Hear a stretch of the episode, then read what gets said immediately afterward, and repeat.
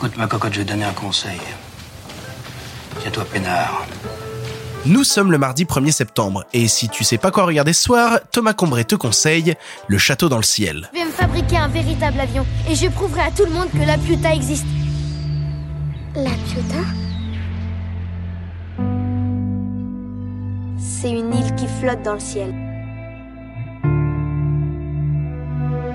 Quand tu es tombé du ciel, mon cœur s'est envolé. Regarde là-bas. Hein Comme si quelque chose de merveilleux venait de commencer.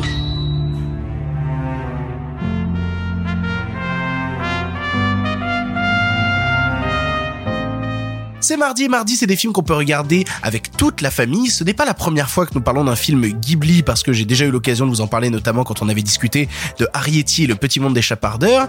Et cette fois-ci Thomas, tu avais envie de revenir sur un film plus ancien du studio Ghibli, à savoir Le Château dans le ciel réalisé par Hayao Miyazaki. Dis-nous en plus, pourquoi ce film, de quoi ça parle? Eh bien, Le Château dans le ciel, euh, c'est souvent un peu un, je dirais pas un oublié, mais on sait tout le temps le voyage de Shiro, euh, le château ambulant ou alors euh, Princesse Mononoke. Euh, et le château dans le ciel, il ressort moins souvent. Alors moi, je trouve que c'est le meilleur euh, film de Hayao Miyazaki. Il y a un truc dans ce film. Ce film, il te fait voyager. C'est-à-dire que il est hyper complet. On a de tout. On a du, du voyage, on a de l'aventure, on a des combats, on a des courses poursuites. En gros, pour pitcher, c'est un enfant qui s'appelle Pazou qui va rencontrer une jeune fille tombée du ciel. Et en gros, euh, il va devoir la protéger par contre des pirates qui essaient de la de, de, de, la capturer. Il y a en même temps des gens qui semblent être des gens du gouvernement qui essayent aussi de la capturer. Bref, on, il sait pas trop. En tout cas, il sait qu'il faut la protéger. Elle a un collier autour du cou assez mystérieux avec une pierre qui, qui semble faire de la magie. Euh, et en fait, ouais, ce film, c'est un immense voyage de deux enfants qui vont tout faire pour échapper à, à des adultes qui veulent, bah, finalement, euh, à tout prix, et même si c'est euh, envers des enfants, à tout prix euh, bah, les choper, enfin, en tout cas la gamine, pour assouvir leur soif de pouvoir, de possession, de et de, de contrôle.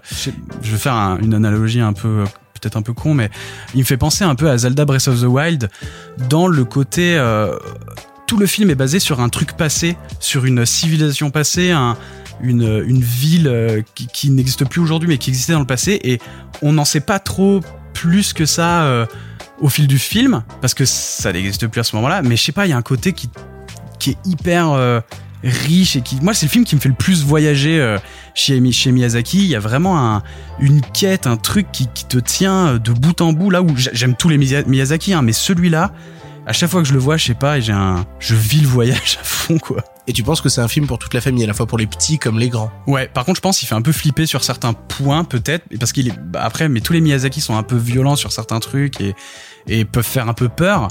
Mais ouais, clairement, clairement, euh, moi c'est je sais que ce serait si j'avais un Miyazaki à montrer à mes enfants qui n'existent pas, euh, je pense que ce serait celui-là le premier.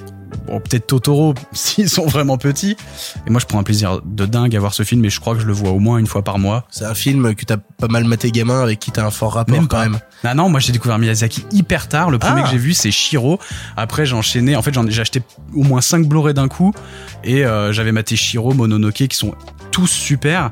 Et donc je les ai tous vus. Et, quand j'ai vu le château dans le ciel ça m'a euh, retourné le cerveau. Enfin j'ai j'ai adoré tout tout l'aspect euh, mythologique dans ce film, il y a la, toute la quête de recherche d'une d'une île, enfin d'une ville flottante, d'une civilisation flottante euh, qui s'appelle La Piuta, donc une île qui, qui, flotte dans le ciel, le château dans le ciel. C'est finalement dans le titre, c'est pas mal.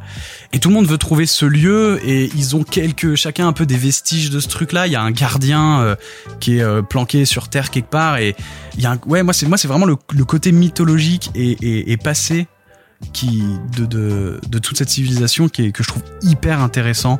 Enfin moi je vous invite vraiment à voir ou revoir le château dans le ciel parce que c'est le ouais c'est à mon sens le, le, plus beau, le plus touchant euh, Miyazaki et, euh, et même si j'ai découvert tard ouais je sais pas c'est ce film me rend dingue. Je le trouve excellent. Pour ton information, le film est disponible sur Netflix car Netflix a remis en ligne plein plein plein de films de Miyazaki. Attention, les droits ne resteront pas éternellement si tu écoutes cet épisode euh, dans quelques mois, c'est pas très sûr qu'il y soit encore. En tout cas, pour l'instant, il est sur Netflix. N'hésite pas à aller y jeter un coup d'œil. Voilà, tu n'as maintenant plus d'excuses, tu sais quoi voir ou revoir ce soir et si cela ne te suffit pas, Thomas reste toute la semaine pour te présenter de nouveaux films. Tu t'imagines sans doute que la Puta ressemble à l'île au trésor. Sache qu'elle est maintenue en orbite grâce à des forces physiques terrifiantes et que son empire de mort dominait autrefois cette terre.